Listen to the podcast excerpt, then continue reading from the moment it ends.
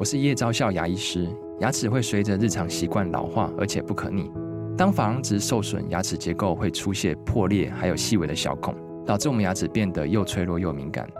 这边我真心推荐贝欧尼修复牙膏，内含 BioHAP 成分，搭配正确的刷牙习惯，经科学实证，可在两周有效让牙齿再矿化，修复受损珐琅质的细微小孔。相关资讯及购买通路，请参考资讯栏连结。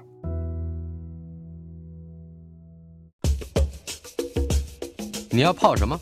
要泡茶、泡咖啡，可不要泡沫经济；要泡泡糖、泡泡澡，可不要梦想成泡影；要泡菜、泡饭、泡妞、泡书本，就不要政治人物跟咱们穷泡蘑菇。不管泡什么，张大春和你一起泡新闻。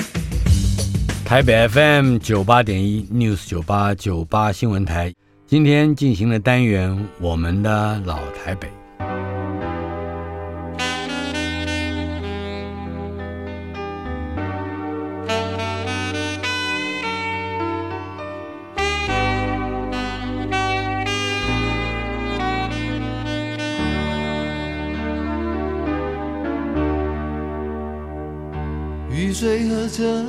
我的老台北没有一个固定的空间坐标，它在我们的始终无法全然忘掉的往事里。而我们的老台北今天来到了第一百一十六集，邀请到的是东吴大学法学院讲座教授李富殿先生，呃，他也是中国文化大学的法学院教授，更是前立委、前监委以及世新大学法学院创院的院长。在上个礼拜，我们的老台北第一百一十四集节目之中，他为我们介绍了呃，跟一些老辈密密切的交游所带来的一些人生影响。其中一位秦孝仪先生，秦孝仪先生是故宫的前院长，他也是蒋中正先生的这个非常重要的呃文胆嘛。对。蒋中正先生的遗嘱就是他亲手执笔，是，而且那一笔字，嗯，非常好辨认。我相信他是在这个篆文、篆字以及碑跟隶书都有非常深厚的基础，之后用之于用之于楷书和行书，就会有有一种非常独特的一种结构性。可以谈一谈秦孝仪先生的。他的字啊，嗯，呃，我的估计跟那个吴志辉先生也是有关系的。嗯，这个吴志老的这个字啊，他是以篆笔入隶。嗯哼，这个隶书啊，隶书不是有很多燕尾啊什么的这些，是有转折、波折。嗯哼，那可是呢，他用那个架构，他用篆字的方式去写，直上直下。嗯，然后呢，就发展出来。这个吴志辉志辉体在民国初年的时候有这样子的一个写法。嗯，那这个吴志辉先生的给别人的题款啊，这个这个写写招牌啊，就这么写的，写的是楷书。嗯，可是呢，运笔的方式是篆书的方式写的。啊哈，那大家假如熟悉的话，这个呃，中国文化大学所有的馆舍，嗯，都是用智慧体。是，那不是从他原来写的字里面去集字出来的，嗯，就是我们学校美术系有老师啊，就用这个笔法重新写过啊哈。总之是用智慧体。是，那这个写字的方法，因为这个吴志辉先生后来是长期的做那个蒋经国的老师嘛，呃，蒋介石先生非常器重他，非常尊重吴志辉先生，所以成为。蒋公的这个文胆的秦先生，当然跟吴志辉先生是有联系的。嗯嗯。那所以呢，秦老师的字是把篆书啊拿来当做行书楷书写。嗯哼。啊，那这个关键是其实是一来一去是通的了。是。那秦老师呢，这个字啊，你可以在他楷书里面可以看到篆的趣味。嗯哼。那呃，像落笔的时候呢，他大概加进了楷书的藏头，嗯、可是呢，他却又直起的方式落笔啊，那所以他的字等于是自创一格。嗯，除了笔法以外，是他的字的结构呢，里面有很多的篆。嗯，这是这是秦老师的字。所以秦老师虽然写的是楷书或者行书，你一看晓得这是孝公的字，嗯啊，这个是是已经自成一家。而且在上一集的节目里面，你也特别提到，就是呃秦孝仪先生的字，他的这个有文字学的来历。对，治文字学当然要治大小篆了。没错，秦老师呃可以说是一个被政治耽误掉的一个。经史家，嗯，他小的时候跟他的哥哥啊是年纪大概差别不大，嗯，两个都是非常好学。那个时候呢，这个呃经济情况是是非常非常坏的，嗯，那他有一次呃在故宫故宫的食堂请我们家吃饭，嗯，这个老一辈的人呢、啊。他认一个认一个晚辈啊，或者走动的人，他常常是一家一家的啊哈。那秦老师跟我这个接触久了，他觉得他应该要认识我的父母亲，认识我的这个太太啊，是这个小辈啊，嗯哼，就常常他就邀我们一家人去，是到到故宫啊，这也是老辈的风老辈的风范，嗯、他的他的想法就是这样子，一家一家对。那所以他呢，有的时候有。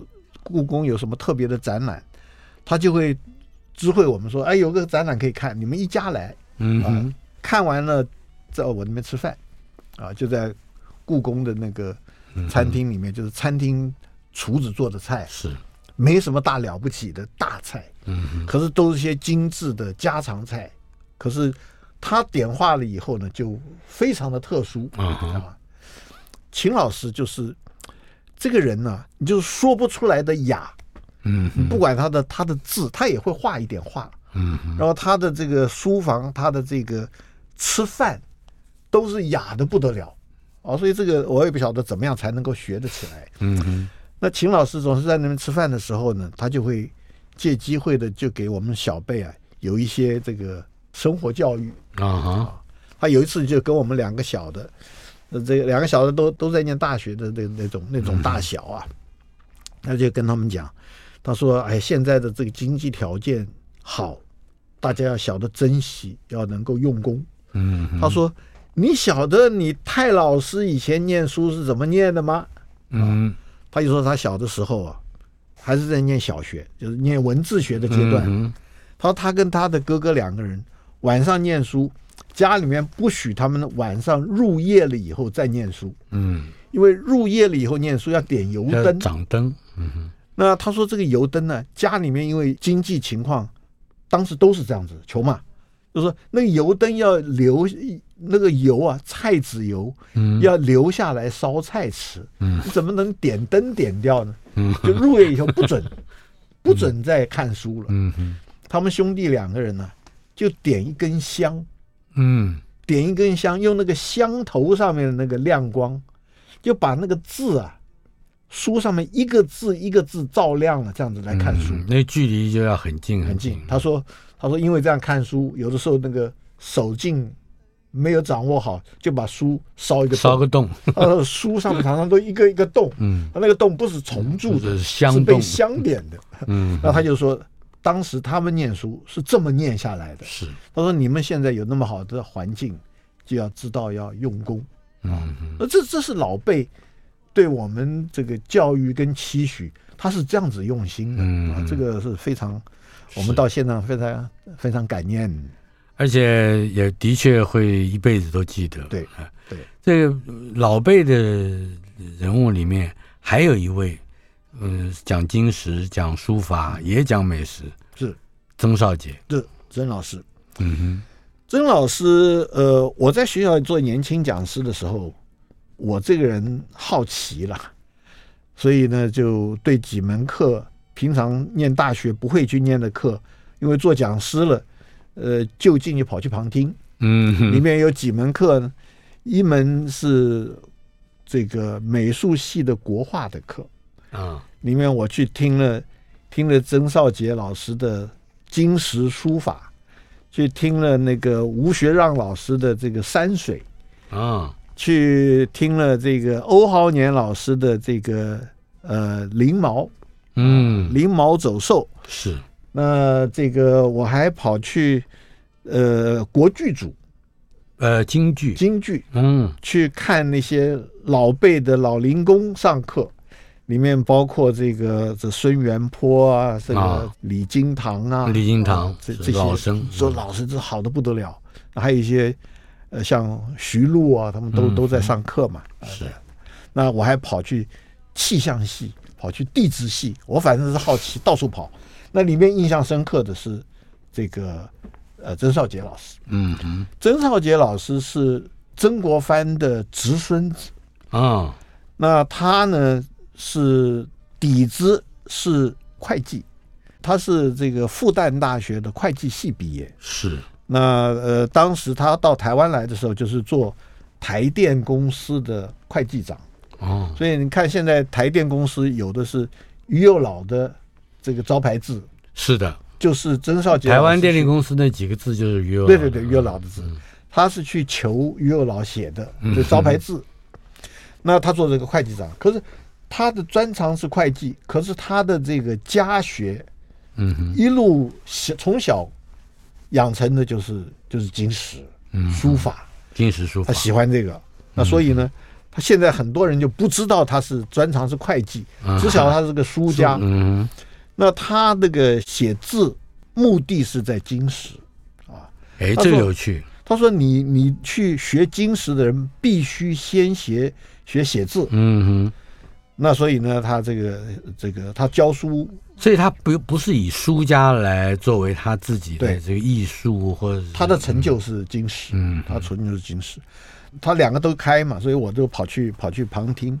当时他说：“你你跑来听这个课，这个课是没有办法听的，你要自己写啊。”嗯哼，我我说我没有这个本事写，我说我还是听听吧。嗯，那我就在每一次上课是第二个第二个小时，第一个小时在现场，学生在写，老师在旁边转，看看你这个笔要怎么写，怎么弄啊，现场教。嗯哼，第二个小时。就是大家写好的一幅东西拿来，他一个个来来点评。点评啊，你这个字整个写下来，行气有什么问题，运笔有什么问题，用墨有什么问题，嗯，那讲这些，那我就跑去旁边听他这个，然后我觉得那个受用很多。嗯，我这个人天资比较笨拙了，没有这个本事去写字，可是我在听他的这些讲解的时候，就慢慢慢慢晓得。什么东西叫好坏？嗯，现在有有一句话说“不知好歹”啊，不知好歹其实是个很严重的话。是，我就是从他那个地方去学的。你根本你自己不会的话，你没有办法判断好坏啊。所以我在那个地方学这个。大概我旁听曾老师这个书法跟金石的课六年。哇。六年以后，就是说整个在文化大学，对对对，他上课我就跟着听。嗯，那当然当然旁听嘛，有的时候就偷懒了，这这这有别的事就没有去了。嗯，就来来去去总是六年的时间。有一天曾老师说：“哎，你可以试试看啊。”啊，嗯，就是你还是始终不写。对，嗯，那我还是不写。那后来他说：“那你不写的话，你就从写硬稿开始，动手刻吧。”哦，那所以呢，我就。开始就写硬稿，然后呢，就就动手刻图章。嗯哼，那开始动手刻了以后，就迷上了。我这个晚上可以不睡觉的只有两件事。嗯，一个呢就是电脑刚开始的时候，有些乱七八糟的这个，其实现在想起来是很很好笑的简单的电动玩具啊。game 是？对，打 game，在那个打那个。这个我完全没想到。另外一个呢，就是刻图章。嗯，你一刀下去以后，就停不下来，就想要把它完成以后再停手。嗯，那等到刻完了以后，就觉得还可以改，啊，又又下去了。常常等到一颗图章刻完，天都亮了。嗯嗯，非常有趣。那曾老师呢？他开头的时候是加入了这个大陆的一个。这个金石篆刻书画的这么一个团体，叫做西泠印社啊，在在西湖边上，杭州，杭州西湖边上。那西泠印社里面有一些真正的好好老，里面像王福安呐、啊，什么这些这些人都是当时都在西泠印社里头。嗯。那每一每一次大家聚会，除了在西泠印社里面喝茶聊天，就交换成品来互相比评。嗯。那这个曾少杰老师呢，当时他跟这些人比起来，他还是比较年轻的。是。所以呢，他就跟分别跟了这些大家呀，能够这个去学习。这个曾老师是非常，呃，西泠印社的这个精髓，嗯，可以说是，呃，当代人物里面没有第二个。是。他刻图章非常的恭谨，嗯哼，那个自己定了很多规矩，他的印材，那个随形印他不刻，啊哈。这随形印它必须是方方正正或圆的，或者随形印常常是一些宝贵的石材，比如说是田黄啊什么的。嗯哼，那不忍心把它切割掉，是。就把它一面磨磨平啊，就刻了。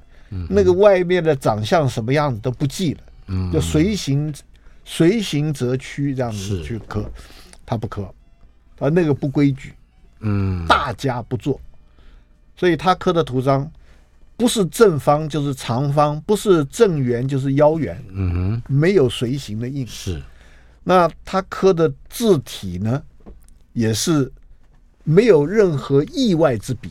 嗯，像那个，像也就是说，他也是按照古古字的意到刀到，嗯哼，没有一刀下去出意外的惊喜，没有。嗯哼，像那个吴昌硕，这个齐白石。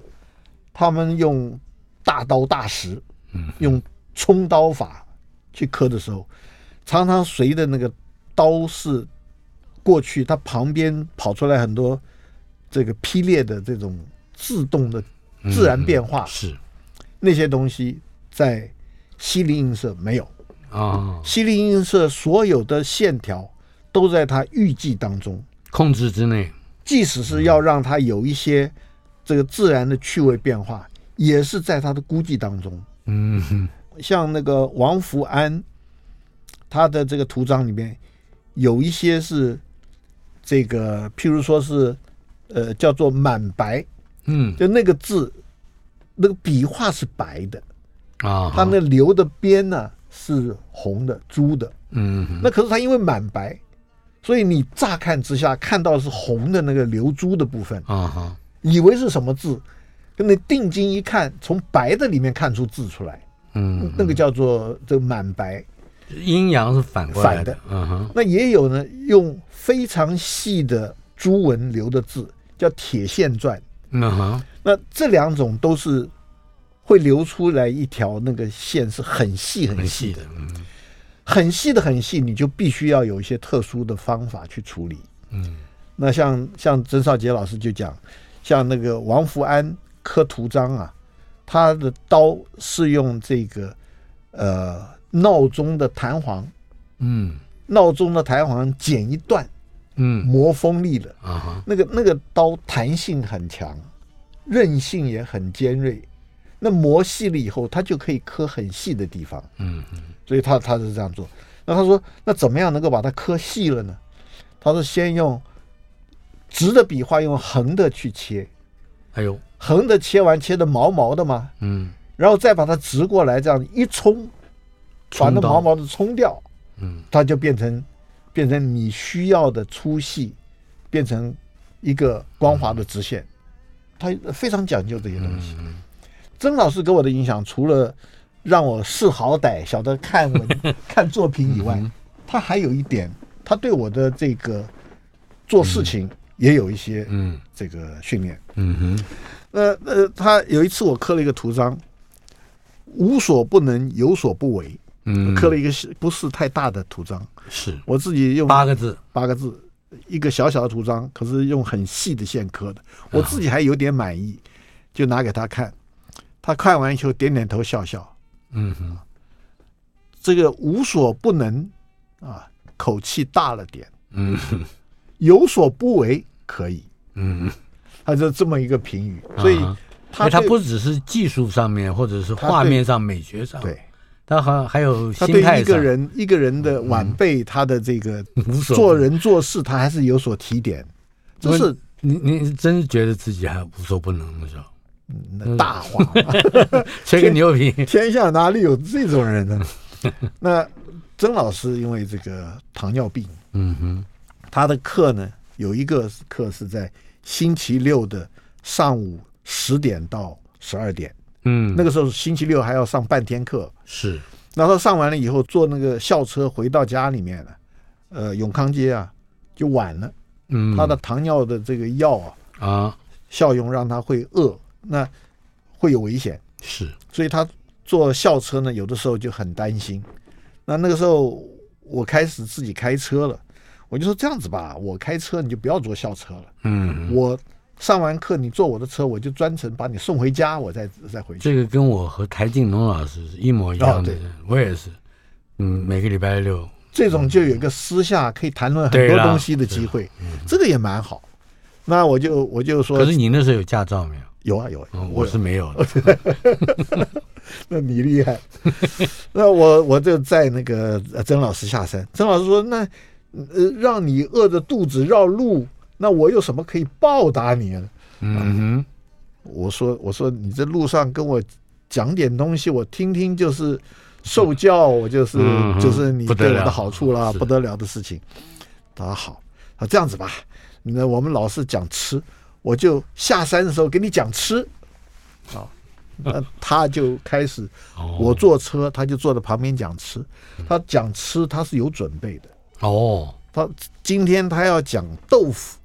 他就把豆腐他自己整理了一个小抄，嗯，有小卡片，他跟你讲吃，他讲义耶，这是非常有讲义。他呃，这个是呃豆腐呃，这个什么时候怎么怎么怎么产的，怎么做的，嗯，哪些地方的豆腐有什么样的不一样，豆腐有怎么样的这个烹调方法，他都有一套，嗯哼，所以他一个豆腐可以讲好久好久。是他跟我讲过豆腐。讲过火腿，讲过咸肉，呃，讲过这个，呃，他还特别讲了那个随缘食谱，嗯，随缘食单，嗯，他对随缘食单里面有很多有意见，呃，讲这些东西，那他都有，他都有整理东西。那后来这个，呃，曾老师过世啊，嗯，他他过世有点意外，他到外面去帮别人做书法的评审，出来的时候，嗯，回家的路上在车上面过世。我估计也是他糖尿血糖过低过世的。那他过世了以后呢？我曾经跟师母问说他有没有这样子的卡片留下，他跟我讲吃的东西。嗯，师母说找不到啊，要不然的话他那一套东西是很有意思的。不过我相信你一定对他的这个亲口授啊，这个一定非常有有有心得，因为你也常常跟我讲豆腐。火腿，我我我转嫁了不少。稍后片刻，马上回来。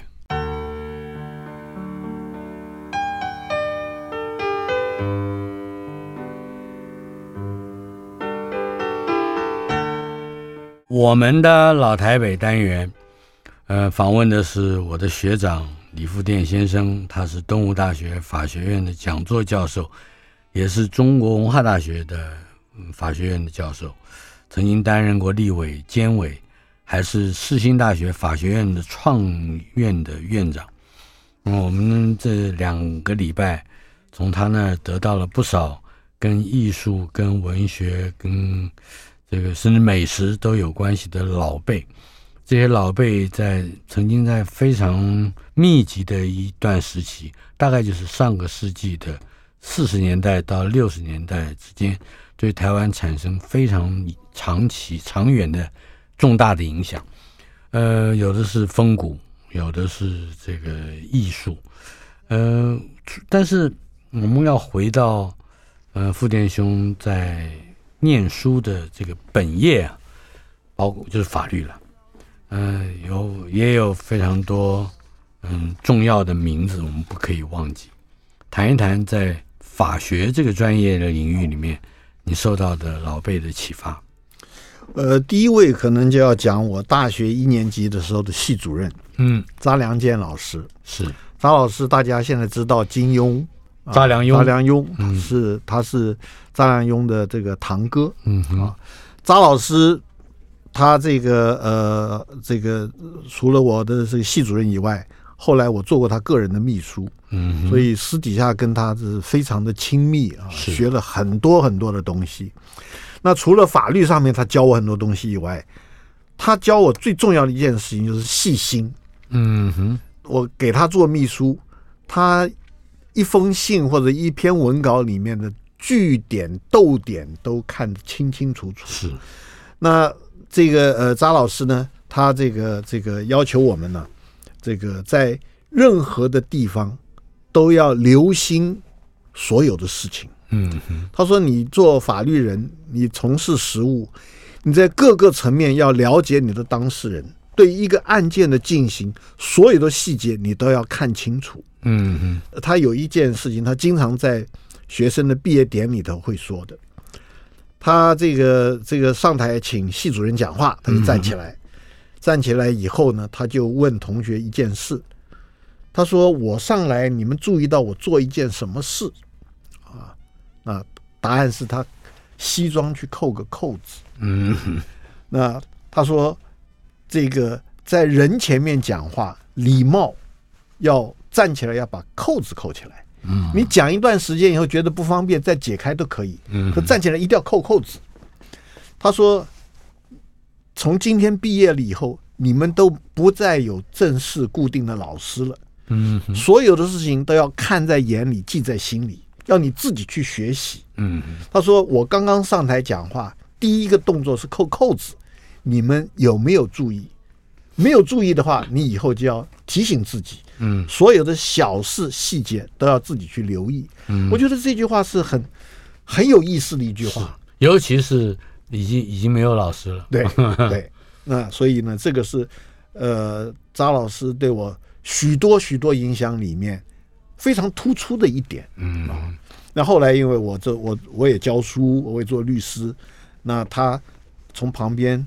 琐琐碎碎的小事给我指点的就非常非常的多，而这些事情累积起来，常常是一个人成就一点这个事业或者有一点成绩非常重要的一个一个基础。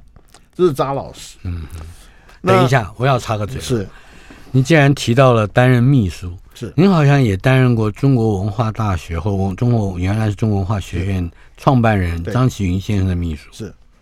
我做过做过张创办人的秘书，也做过他的儿子张静湖先生的秘书。嗯，这个张启云先生更是一个非常特殊的人物。嗯啊，他呃，整个文化的大学啊，他是靠他个人的个人魅力，跟他从政的时候的一些影响，嗯，白手起家。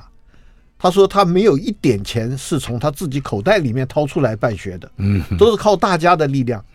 所以当他过世的时候，他跟我讲，说是不能把我的学校给他的儿子。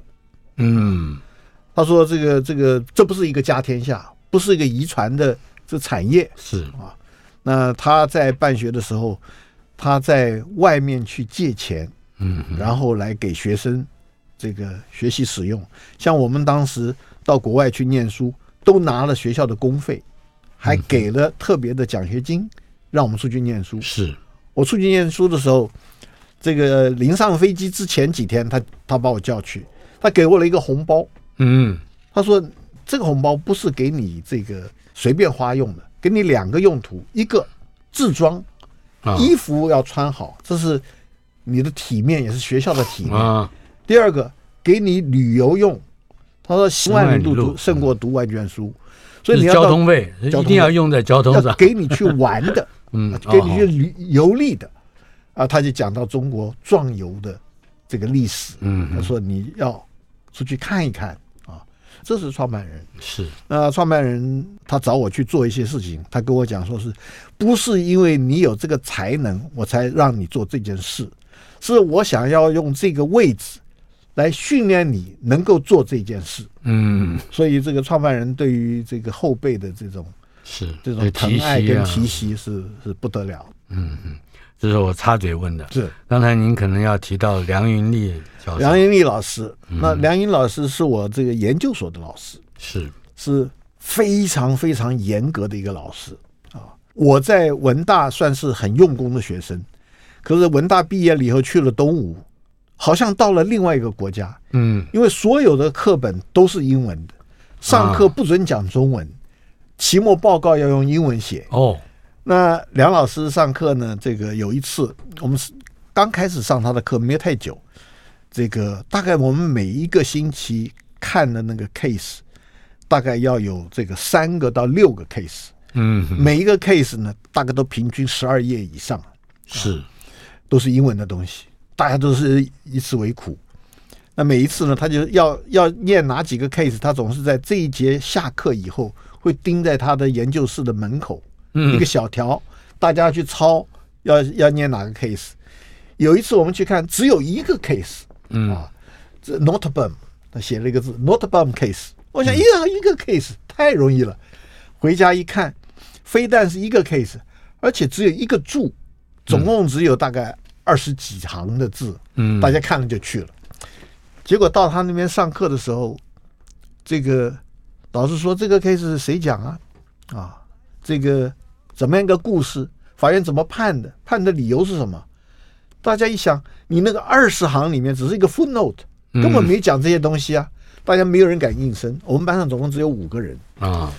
大家你看我，我看你，没有人吱声，因为都没看嘛。嗯，那他就不说话，他就从从那个时候开始到这个课程结束，将近两个小时，一句话都没有，就玩他的假牙。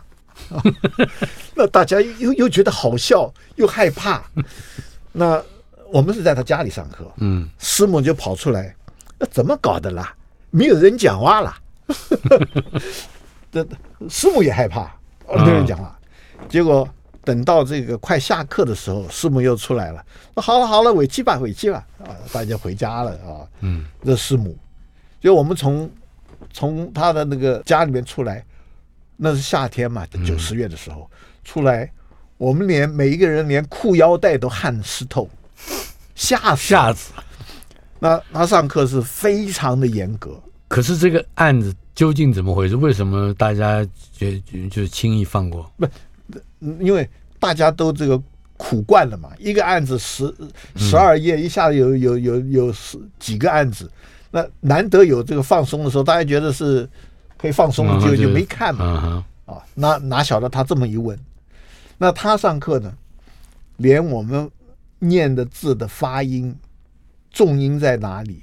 他都要纠正，嗯，那看那个案例呢，更是严格的不得了。那所以我的这个法律虽然从文大出来，可是我觉得我真正的这个学术的底子是在东吴成就的。嗯，那这是跟梁老师的这严格要求是有绝对的关系。这是这是我这个人生当中这个受教受益很多的一位老师。嗯哼，他呢后来。在我毕业了以后，他跟我说：“哎，你这个跟我念的还不错，你英文还可以，你帮我去编英文字典。”还有这一个，他帮我搞去那个，个哎，在我第一个工作叫做商务印书馆英文字典编辑，就他跟那个呃王云武是。他们两位觉得当时没有一本好的字典，嗯哼，那就想要把那个。那 Oxford 这个 Collegiate 那个 Dictionary，把它翻成这个中英文 bilingual 的这样的一本字典，就让我去搞那个事情。就我在那个地方当兵之前还有半年的时间，嗯，我就做那件事情，从 A 做到 C。哦，那那等到我去当兵了，后面来的人也就不愿意再做，然后也没有薪水啊，等于是义务在在那边做这件事情，后来就断掉。所以这个事情是胎死腹中，算是胎死腹中。嗯、对，那可是呢，这些事情我觉得对我的影响啊，就是这个所有的学问也好，这些语文也好，是累积起来的。嗯啊，你你不一个一个案子去看，你你的法律的这个观念是没有办法。所以你到一 A 到 C 这这三个字母。这英文单字你会是会是很厉害的了，因因为是翻译，我 C 还没弄完，C 很大啊，是啊，C 很大。那那个那个 Oxford 那个 Collegiate 呃里面很多字都是 initial，它也有啊，所以那个那个翻的那个东西，其实那是个苦工啊，没有对于那些字，我不见得那是当时翻译过，现在就记得那个字也未必。嗯嗯，嗯，这是梁老师，梁老师。呃，稍后片刻，马上回来。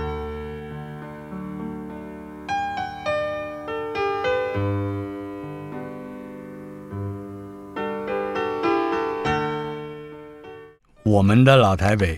访问的是我的学长，法律的专家李富店先生。富店兄，刚才在前一节的节目里面提到了张其云创办人，他是中国文化大学最早的、唯一的这个创办人。嗯，担任他的秘书。我记得你在私下跟我讲过一个一个故事，就是因为我有类似的习惯。嗯，我的小学到高中的课本。我都有两套，一套是整整齐齐放在衣柜里面，放在衣橱里面不动的；另外有一套是拿来画呀，折纸啊、画画线啊、写笔记啊。张启云先生是不是也有这个这个习惯？他不但是他有，他有一套不同的做法。这个呃，张创办人呢、张张晓峰先生。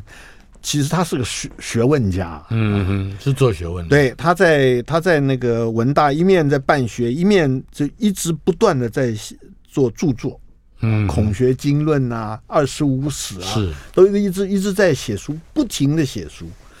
那他写书的这个这个量啊是非常可观的，嗯哼。呃，张创办人写字用毛笔，是蝇头小楷，用毛笔呢。蘸红墨水写，呃，是这奇葩。那他写呢？他可以一天可以写五千字。嗯，那有有这个专门的这个秘书小姐帮他打字，打字啊，打打字。那我们这些秘书呢就帮他看猜字，他到底写什么字？嗯，那他怎么可以一天写五千字呢？他有他的一个特别的资料收集方法。嗯，他也就是刚才大春兄讲到的。呃，他的买书买两套，两套，两套呢？因为那个时候没有影印机啊，嗯，那更没有电脑整理资料，是，所以呢，他的资料呢，就靠实体的书，嗯，他买一套书，一套书是买来看的，一套书是给他撕的，他觉得这几页里头有有有东西，他把它撕下来。撕下来以后，他不能随便摆啊，一摆就就流失了，找不到了。所以呢，他在他的研究，他的那个那书房，他书房叫做修史堂，嗯啊，修史堂，修史堂里面有一张桌子是他的专门写作的、写文章的那个、嗯、那个。然后呢，那个房子的旁边有一个大的书架，呃，说书架也不对，反正就是一个架子。嗯，那个架子呢，这个呃宽度啊，就是。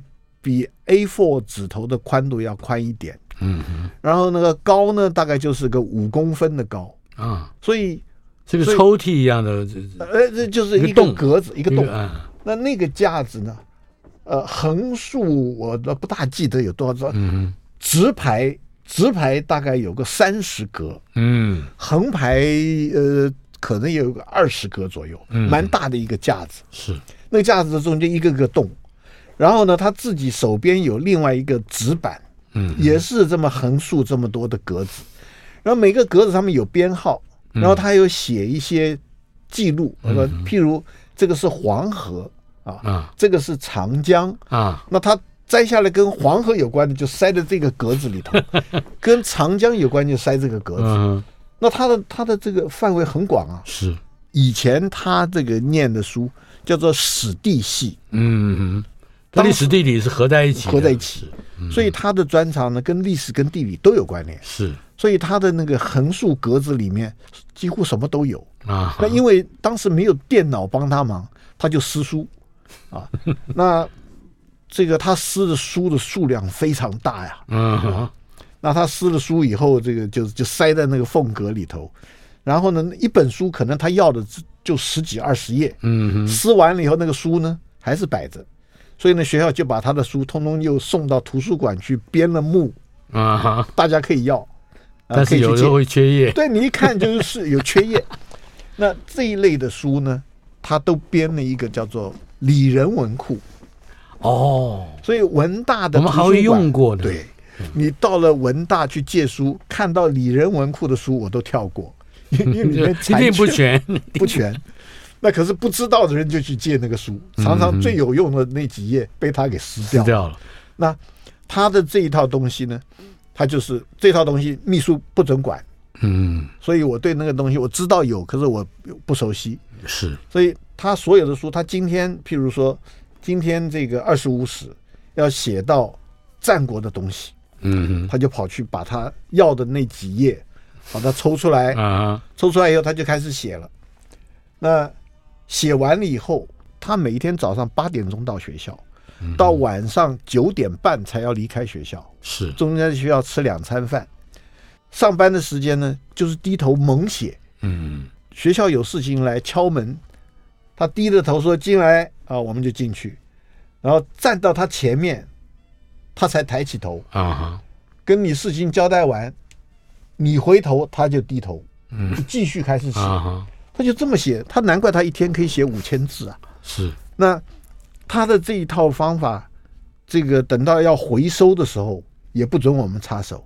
他又放回原来原来的格子里去，因为同一个资料，它可能不同的地方会出现嘛，嗯嗯、所以第二次要找的时候，他还在。是，那很可惜的就是他过世了以后，我我也离开学校了。嗯，那那个他过世了以后，学校房舍搬迁什么，这套东西全部丢了。他只要离开了那个格子，离开了那个 system，没有人会用，就完了。对，没有人会用。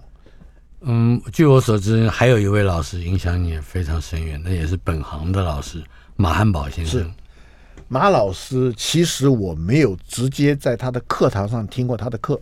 嗯，那个呃，他在东吴应该教到我的时候，他刚好那一年被派到哈佛大学去教课。嗯哼，那他在哈佛教课的那段时间呢，我的课就别的老师带了，所以我没有在课堂上听他的课。那可是那个时候我写博士论文的时候去找他，他一看我的题目啊，跟他的研究的主题有一些部分非常接近，嗯，所以他就很高兴的接了我这个这个论文。嗯，那可是呢，我看出来他脸上表情应该是可以接受我了，嗯，可他嘴巴没有讲，他就说我们再看看啊，所以连续我跟他谈了很多次。课程里面的东西，嗯，问我的家里面的生活的习惯，哦，然后要我把我那人带去啊，一起吃饭，全面了解。他把这个人完全性格，嗯，弄清楚了。他觉得这个人的性格啊，本质是他可以同意的，嗯，他才接做学生。是。那这个后来一直到他过世啊，都是我们全家人。包括孩子跟他们家里面的全家人，都是像家人一样的，是啊，随时有事情找我们，我们会去啊。这个他有事情会交代啊，就是像家人一样。嗯，那念书更是他点点滴滴都会提醒的。马老师尤其是一个非常仔细的人。嗯哼，他有个毛病，是毛病，他自己都说，就是慢。嗯，慢工出细活，他。从来就说不要急，嗯，看清楚再出手啊。那刚好师母是个相反的个性，嗯，我们师母是是很小的时候到德国去的，躲中国打仗，嗯，跑到德国去，在德国又碰到德国开始出兵打这个这个波兰，是又跳到另外一个战场，所以二战的时候他是在欧洲的。马师母呢？性子非常急，有受德国人的训练，那那风格很接近。嗯嗯，那常常要做一件事情，马老师还没出门，马师母已经出门把事情办完回来了啊。这么 这么两夫妻，嗯嗯，那马老师就跟我讲，说是什么事情多想一想，嗯，小心比较好。那我们写论文，他要求我们是，你写，尤其是写一个标题，你那个标题啊。想办法把它翻译成你另外一个你熟悉的外文，哦，然后再回来看那个中文，你就会发现你里面有一些文法啊，或者是语义不精确，也就是说逻辑都可能不同。所以这个这个对我来讲是很重要的一件事，因为我们用用这个一般的文字，自己熟悉的文字写完了以后，觉得我自己以为达意了，嗯，可实际上别人不见得懂，是，那他就要求你翻译成另外一个再回来，就会变成非常的平稳。哦，这是个非常有用的，而且我觉得非常有价值的，对，这个心心智锻炼，这是给我的一个很重要的一个教训。那当然，怪不得你的诗写的这个进步神速，字字越写越少。那他他在法学方面很重要的就是社会法学的观念。嗯哼，那社会法学的观念呢，又是我我的我的博士论文写社会变迁，嗯，法律变迁跟社会变迁。那这一些法律方面，他累积的一些读书的习惯，他所找到的重点。都让我节省了很多的时间。嗯哼，那那个时候我写论文的时候到耶鲁大学去，那他就给我介绍了在耶鲁大学的一批老师，嗯，里面包括美国人，包括这个这个华人，像是这个这个这个余英时啊，嗯啊唐德刚啊，外国的老师像 Michael Riesman。呃，像这个这个呃，McDougall 啊，都是他介绍的老师。那到那个地方也不一定是法律方面的，都是法律。呃，那个当然，像余英时是余英时是历史了，嗯哼啊，那都跟我的论文多少有关系。是，那所以在这些人他的介绍底下，我接触到的这些人，你假如说我自己去的话，短时间根本不可能碰到这些大师啊。这些在我的学术上面，对我来讲是非常实际、直接得到好处的。那在整个的法学的观念里头，因为他是这个非常严谨的一个法律哲学家，他是对于法律的这个方法论非常有研究的，所以我在这个部分也受到到受到他的影响，对这个部分成为我后来学习法学很重要的一个方向。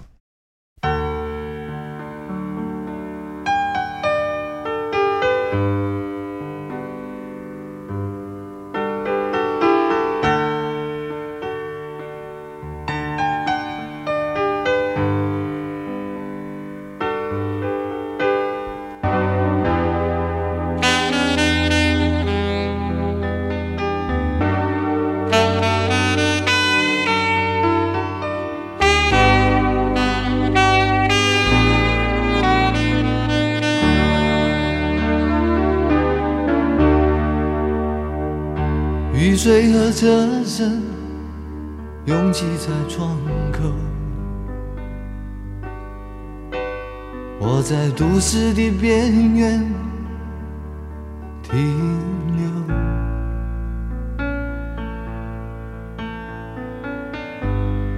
少年的往事在回忆中消失，三十岁。我的职业是自由，勤劳的人啊，无聊的人啊，还有陌生的我，在街头游走，